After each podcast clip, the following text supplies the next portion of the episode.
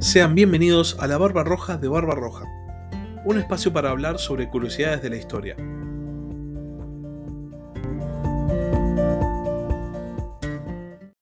Hola a todos, sean bienvenidos un domingo más a Ajedrez Mundial, como ya saben, la sección de política internacional del podcast La Barba Roja de Barba Roja.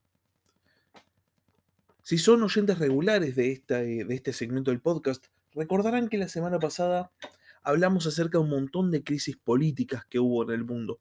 Hubo renuncias, hubo asesinatos, hubo protestas a gran escala. El mundo está siendo un territorio, digamos, bastante caótico.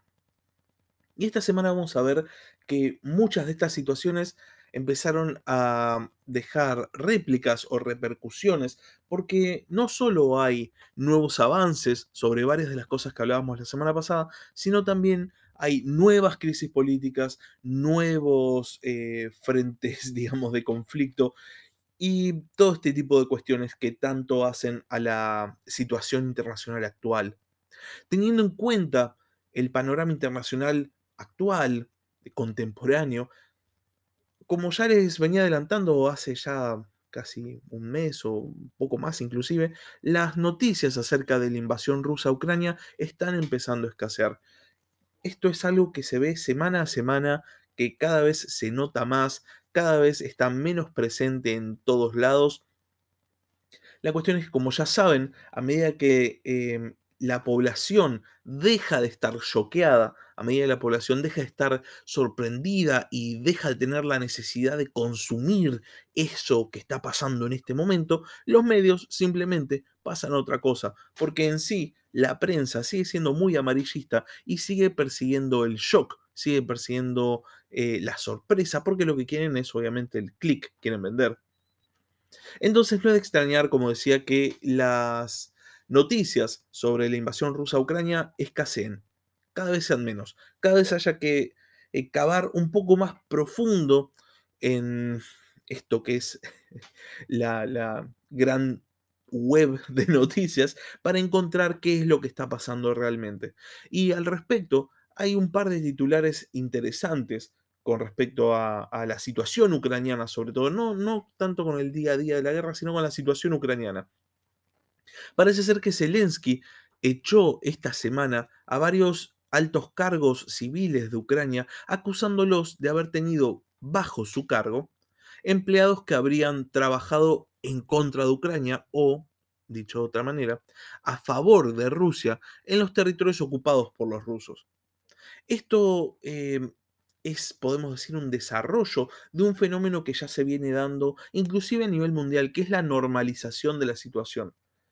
Parece que todo el mundo considera, o la gran mayoría del mundo considera, esto es obviamente en detrimento de los ucranianos, que los rusos llegaron para quedarse a las regiones que ocuparon y que la situación tiene que normalizarse lo antes posible y mm, simplemente hay que apurar esta cuestión. Entonces habría muchos funcionarios civiles que simplemente estarían colaborando con los rusos pese a haber ocupado pre-invasión cargos en la administración ucraniana. Se estipula que va a haber más o menos 650 despidos oficiales. Mm, la cuestión es que si están trabajando para Rusia, posiblemente Rusia les conceda algún tipo de cargo. Entonces esto sería más una cuestión simbólica que otra cosa. Pero también nos habla de, cómo Rusia encara esta invasión. Porque no lo encara como una invasión, sino como una conquista. Recordemos que Rusia, ya las primeras semanas después de haber invadido Ucrania, abrió centros de distribución de pasaportes rusos, porque la cuestión es rusificar a toda velocidad la población de estos territorios, de vuelta, no invadidos, sino, según la perspectiva rusa, obviamente, conquistados o, entre comillas, no legítimamente recuperados. Esto obviamente no es como el resto del mundo, como lo vemos nosotros, sino como lo justificaría Rusia. Con respecto al frente de batalla, se reportaron cientos de bombardeos en una enorme área de Ucrania lejana al, al foco, eh, lejana al Donbass. Esto, autoridades ucranianas dicen que esto es para ir preparando el terreno o allanando el terreno para una invasión o una ofensiva a gran escala. De hecho, hay reportes de, tropas rusas reagrupándose, eh, alistándose para atacar la ciudad de Sloviansk. Esto está en el Donetsk ucraniano o aunque sea bajo control ucraniano. Estos bombardeos a gran escala estarían intentando eh, desviar la atención y obviamente, como se plantean este tipo de ofensivas militares, la punta de lanza estaría en Sloviansk. Recordemos que Rusia estaba haciendo avances lentos pero decididos en estas dos regiones separatistas. De hecho, ya han completado la conquista de Lugansk y obviamente el siguiente mm, objetivo es Donetsk. Así que no es de extrañar que los ataques se centren en este lugar. Lo que sí es raro es la preparación de una nueva ofensiva, porque las ofensivas hasta ahora, en lo que va de la guerra, no le han servido realmente a Rusia, porque se ha quedado muy rápidamente sin suministros, se ha quedado muy rápidamente eh, sin, sin envión, las cadenas de suministros rusas son bastante deficientes y son saboteadas por la resistencia ucraniana, entonces es raro que vuelvan a plantear una ofensiva a gran escala, aunque sea si, si se piensa en realmente eh, en las fuerzas rusas penetrando en el territorio ucraniano eh, muchos kilómetros. Posiblemente la ofensiva se centre solamente en la región de Donetsk, porque una vez más, Rusia viene avanzando de a poco pero viene avanzando muy efectivamente, entonces, ¿por qué comprometer esa estrategia? Ahora bien, habiendo actualizado la situación de Ucrania, vamos a pasar a hablar de los principales titulares de esta semana. Como les venía adelantando antes, muchos de los hechos que hablábamos la semana pasada fueron dando frutos, se fueron desarrollando o inclusive fueron dando raíces, porque la situación de la crisis política internacional, o en varios sectores se está, se está ampliando. Es algo muy, muy interesante de analizar y que vamos a analizar brevemente ahora en el podcast. Para empezar, la semana pasada hablábamos del asesinato de Shinzo Abe. Recordemos que eh, él fue un ex ministro de Japón, fue un ex primer ministro de Japón, fue muy, muy popular y su partido, el PLD, es el partido gobernante actual con un primer ministro de apellido Kishida. La semana pasada, mientras yo grababa el capítulo anterior del podcast, había elecciones para la Cámara Alta del Parlamento en Japón. Y en estas elecciones, el PLD, partido Shinzo Abe, arrasó. Ganó por amplia mayoría, se llevó literalmente la mitad de los escaños que estaban en disputa, aumentando enormemente la capacidad del gobierno para llevar a cabo cualquier proyecto que se le ocurra. Shinzo Abe, este ex primer ministro japonés que fue asesinado, era muy conocido también, eh, sobre todo en el ámbito internacional, porque quería sacar a Japón del pacifismo que está consagrado en la constitución japonesa. Recordemos, después de 1945, después de que Japón eh, se, se, rindiese en la Segunda Guerra Mundial, adoptó este país una constitución que prohibía a sus Fuerzas Armadas actuar fuera de su territorio o actuar en materia de agresión. Siempre las Fuerzas Armadas japonesas tienen que actuar dentro de Japón y siempre para autodefensa. Shinzo Abe era el principal promotor de la idea de quitar esta cláusula de la constitución japonesa y permitir que las Fuerzas Armadas actuasen fuera del territorio japonés. Esto con el fin de que Japón gane eh, músculo geopolítico o gane posición geopolítica. Porque más allá de la increíble capacidad económica del país nipón, más allá de que es una de las principales economías del mundo, sigue siendo en el mundo de la geopolítica un simple anexo de los Estados Unidos. De hecho, las mayores bases estadounidenses en el mundo están en Japón y Japón actúa básicamente como una, una rémora de lo que podemos hablar como casi un imperio estadounidense. El partido PLD, el partido de Shinzo Abe, buscaba eliminar esta cláusula en la constitución japonesa y hacer que Japón gane peso propio en el mundo de la geopolítica, sobre todo de cara al enfrentamiento con China. En este punto, y como ya adelantaba la semana pasada, el asesinato de Shinzo Abe no solo no perjudicó al partido gobernante, sino que lo favoreció, lo fortaleció enormemente. Hoy en día, eh, Kishida podría conseguir la reforma de la constitución japonesa y podría sacar a este país de este tradicional pacifismo, generando posiblemente un nuevo actor geopolítico de peso en Asia del Este, que podría hacerle contrapeso a China. Por otro lado, eh, y esto teniendo en cuenta el otro titular de la semana pasada, que era la renuncia de Boris Johnson como primer ministro del Reino Unido, hubo otro país del occidente europeo, otro país central, en este caso para la Unión Europea, que tuvo una extensa crisis política esta semana, que de hecho terminó con el intento de renuncia, porque no se le aceptaron, ahora vamos a ver, del el titular del gobierno. En Italia, después de una votación eh, para una ley en la cual uno de los partidos de la coalición gobernante fue en contra de los deseos de esa coalición, el primer ministro Mario Draghi presentó su renuncia. El tema es que esta ley que quería eh, llevar a cabo Mario Draghi, que había apoyado, no fue acompañada por el movimiento 5 estrellas, Movimiento 5 Stelle en italiano, que representa una enorme parte o un enorme porcentaje de la fuerza de la coalición gobernante. Viendo que básicamente perdía eh, capacidad de llevar a cabo leyes propias y que aparte este partido tan importante para la coalición dejaba la puerta abierta a abandonar la coalición gobernante definitivamente, Mario Draghi presentó su renuncia. Esta renuncia no fue aceptada por el presidente del país, Sergio Mattarella, que convenció a Draghi de que en realidad lo que tiene que hacer es buscar una nueva coalición de gobierno que permita que eh, Draghi continúe en el poder, o sea que el gobierno actual continúe como tal.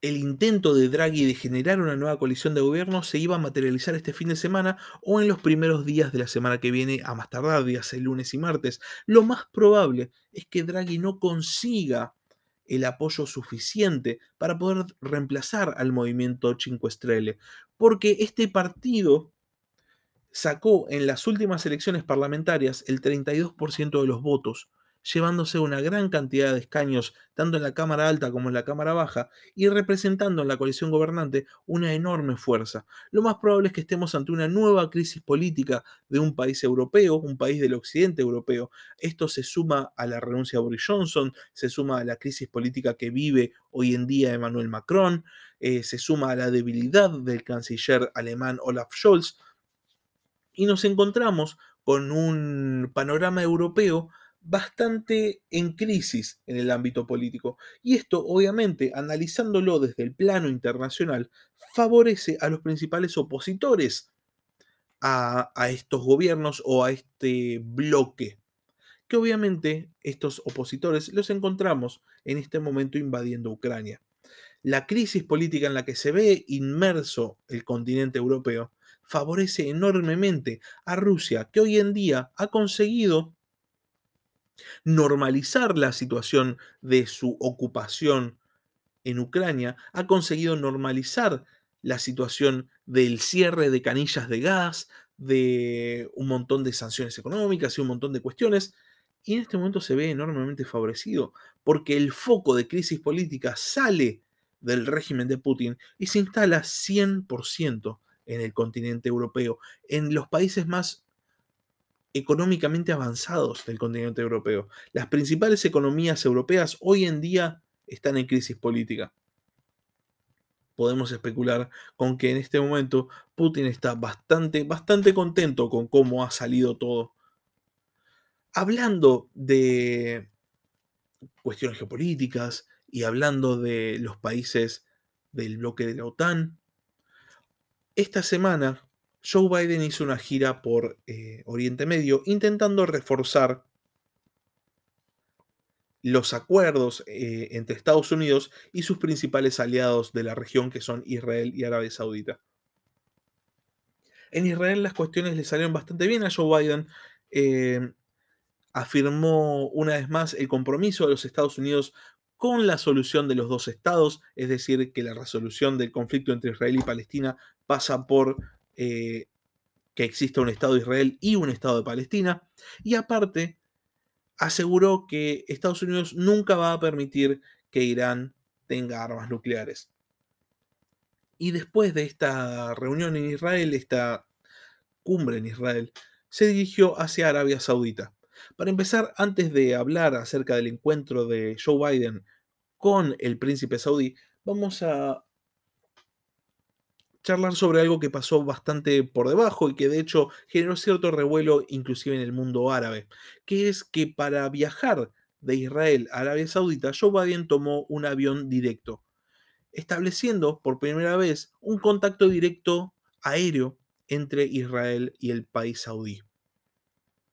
Hasta este momento, eh, las aerolíneas que operaran en Israel y pasaran por Israel no podían pasar por, eh, por, cielo saudí, pero parece, y esto aunque sea así lo afirmaba Jair Lapid, que por negociación de Joe Biden se habría destrabado la posibilidad de que aerolíneas israelíes pasen por cielo saudí. Esto generó revuelo en el mundo árabe, eh, el emir de Qatar, por ejemplo, no haciendo referencia específicamente a, esta negociación, pero tiró al aire que ningún país árabe debería negociar unilateralmente con Israel, que si los países árabes quieren negociar con Israel, tiene que ser siempre como la Liga Árabe. Y también esto motivó una respuesta de Arabia Saudita, porque autoridades saudíes dijeron que el hecho de hacer esta negociación no implicaba normalizar relaciones diplomáticas, ni mucho menos, era simplemente un acuerdo útil en el momento. Y ahora sí, teniendo a Joe Biden ya en Arabia Saudita, habiendo volado directamente desde Israel al país saudí, vamos a hablar acerca de la reunión entre el presidente norteamericano y el príncipe heredero saudí Mohammed bin Salman, porque dio que hablar en todos lados y todo el mundo tuvo algo que decir. Para empezar, ya de por sí el encuentro entre los dos, bueno, entre el mandatario y el futuro mandatario, pero que se hace cargo de las relaciones eh, políticas de Arabia Saudita, eh, vimos una foto en la cual Joe Biden saluda con el puño a Bin Salman y esto fue criticado ampliamente por los, Estados, eh, por los medios en los Estados Unidos. ¿Por qué?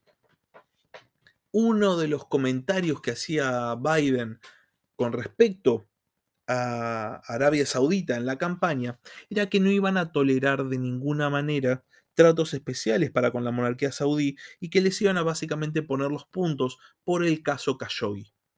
Recordemos que Khashoggi era un periodista saudí que fue citado a la embajada saudí en Estambul y que dentro de la embajada lo asesinaron, mutilaron y disolvieron en ácido. Acerca de esto está imputado, eh, o aunque sea está culpado, sobre todo por las autoridades estadounidenses, entre ellos Joe Biden, el príncipe heredero saudí. Entonces, el saludo de choque de puño fue interpretado como un símbolo de mucha cercanía, de mucha casi intimidad entre Biden y Bin Salman, y por este motivo fue ampliamente criticado por muchos medios muy importantes, entre ellos, por ejemplo, el Washington Post. Y ahora pasemos a la reunión, porque también dio que hablar. La reunión fue sin prensa, fue, podríamos decir, secreta, y en esta reunión no se sabe muy bien qué se dijo. Joe Biden dice que le habría dicho al príncipe saudí que él sabía que Bin Salman es el culpable del asesinato de Khashoggi. Sin embargo, después de esta reunión, el ministro de Asuntos Exteriores de Arabia Saudita dijo que Biden no había dicho nada acerca de Khashoggi, que no había mencionado en ningún momento a Khashoggi, que él no había escuchado el nombre Khashoggi en ninguna parte de la conversación. Joe Biden llamó mentiroso al ministro de Exteriores saudí. Y esto generó otro tipo de revuelos, porque después hubo otra respuesta replicada hasta el cansancio, sobre todo por medios eh, que podemos decir que son eh, opositores a Estados Unidos. Porque em, autoridades saudíes dijeron que Joe Biden estaba intentando imponer valores norteamericanos a Arabia Saudita y que otros países podían no ver con, buena, con buenos ojos que el mandatario estadounidense quisiera imponerle valores, sobre todo por la cantidad de errores que Estados Unidos había cometido. Y con respecto a esto, el ministro de Exteriores hizo referencia a lo que habría dicho Bin Salman, porque supuestamente Mohammed Bin Salman dijo que eh, lo de Khashoggi había sido simplemente un error y habría afirmado que Estados Unidos también cometió errores y que luego adoptó medidas para que los responsables rindieran cuentas. Es interesante que Mohammed bin Salman diga que el asesinato, mutilación, eh, no, no mutilación, sino lo descuartizaron, eh, error de concepto. Asesinar, descuartizar y disolver en ácido a alguien sea simplemente un error. Quién sabe qué no considera un error este hombre. Pero bueno, la cuestión es que medio que le echó en cara, medio no, le echó directamente en cara los errores que habría cometido Estados Unidos e hizo referencia a cuestiones como Irak y a eh, todas estas operaciones del país norteamericano en Oriente Medio, tensando enormemente las relaciones. Biden logra definitivamente em, una temprana victoria en Israel, de todas maneras eh, las relaciones entre Israel y los Estados Unidos suelen ser bastante fluidas, pero después en Arabia Saudita tensa la relación. Y Arabia Saudita es un país eh, que podemos decir geopolíticamente es ambiguo, porque por un lado dice ser aliado de los Estados Unidos y por otro lado sus autoridades son muy, muy afines con las autoridades rusas, con Putin. Entonces Biden pierde en Arabia Saudita. Ya de por sí era un juego peligroso, la, opinión pública norteamericana no está a favor de acercar las relaciones entre la administración norteamericana y la Casa Real Saudí. Pero aparte, Biden salió perdiendo. En un momento en el cual, eh, por otro lado, un par de días después de que Biden dejara su, su gira por Medio Oriente, Irán anunciaba que tenía la capacidad de crear bombas atómicas. Recordemos que Arabia Saudita es aliado de Estados Unidos para empezar por la conveniencia económica, dígase la exportación de crudo, y para seguir por la conveniencia estratégica, por la cuestión de la expansión de la influencia de Irán. Por este motivo, por Irán, también se acercó a Rusia en su momento. Pero Rusia ya sabemos que se ha ausentado del juego de Medio Oriente poniendo todas sus fichas en, el, en la invasión a Ucrania. Así que en este momento, esta casi OTAN de Medio Oriente que Estados Unidos quería crear parece estar tambaleándose. Porque la relación con la Casa Saudí no es para nada, para nada sencilla. Y habiendo ya mencionado esta cuestión de, Irán, vamos a profundizar un poco sobre esto.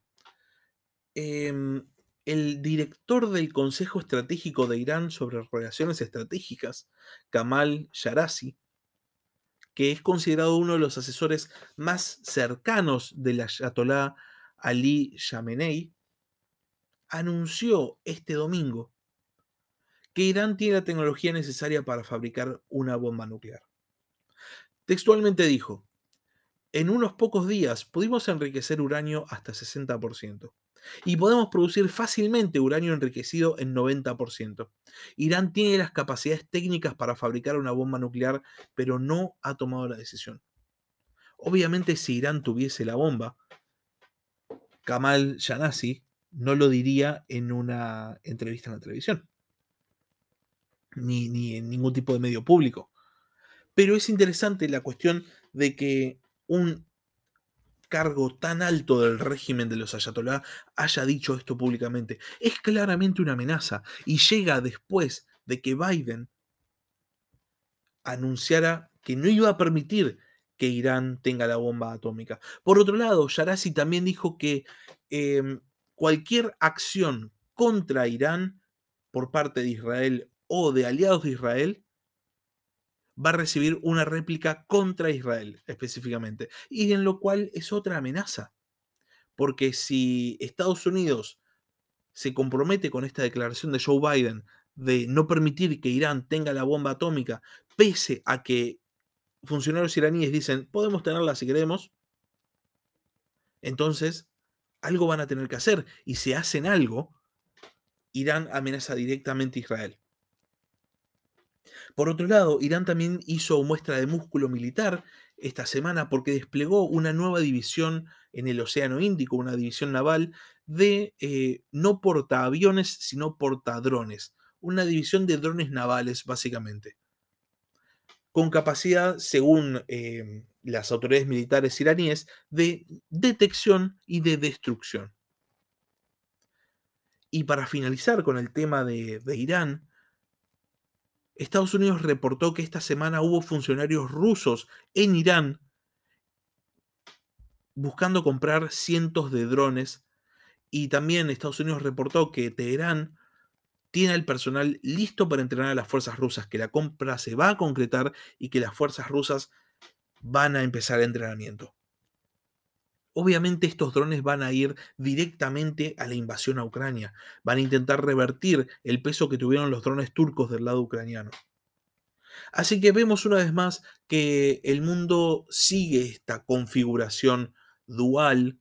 Hay países que definitivamente juegan para, para dos lados, ya sea Arabia Saudita en este caso, pero vemos que los bloques siguen manteniéndose bastante. Esta semana hubo un bloque que profundizó su crisis política. Biden queda muy debilitado a nivel internacional porque obviamente no solo la reunión con eh, la monarquía saudí o con el heredero saudí no dio resultados, sino que después de realizar un comentario hay un país que le redobló la apuesta y lo amenazó directamente. Hay una profundización de la crisis política en el mundo de la OTAN. Y por otro lado, hay una invasión que avanza con bastante seguridad. Hay un país que está mostrando músculo eh, militar en todos sus aspectos. Y hay un bloque del este que se empieza a mostrar muy poderoso y muy peligroso sobre todo. La última noticia de esta semana tiene que ver con la situación de Sri Lanka, porque asumió un presidente interino, o asumió, bueno, un presidente en funciones, Ranil Singhe. Y Singhe lo que dijo es que eh, declara a Sri Lanka en estado de emergencia y que promete restaurar la ley y el orden y reprimir a los insurgentes. En lo cual se puede llegar a configurar como un gran estallido civil y un gran conflicto en esta isla, en el Índico. Lo interesante es ver para qué lado geopolítico va a jugar Sri Lanka, porque en este momento todo el aparato político de Sri Lanka está muy atado a China y a la deuda china. Así que también es vital para China que el orden se restablezca y que esta represión se lleve a cabo. Todos estos, em, todas estas noticias, todos estos titulares que fuimos analizando van a tener obviamente ramificaciones en las semanas que vienen. Eh, como siempre, les agradezco mucho por haber escuchado. Eh, si tienen alguna duda, algún comentario, pueden hacerlo a la barba roja de barbarroja.gmail.com o si están escuchando esto por YouTube, pueden hacerlo en YouTube. Hasta la próxima. Gracias por escuchar La Barba Roja de Barba Roja. Si tenés algún comentario, si tenés alguna pregunta o simplemente tenés algo para decir, podés escribir un comentario en YouTube o bien podés mandar un mail a labarbarroja de barbarroja.gmail.com. Hasta la próxima.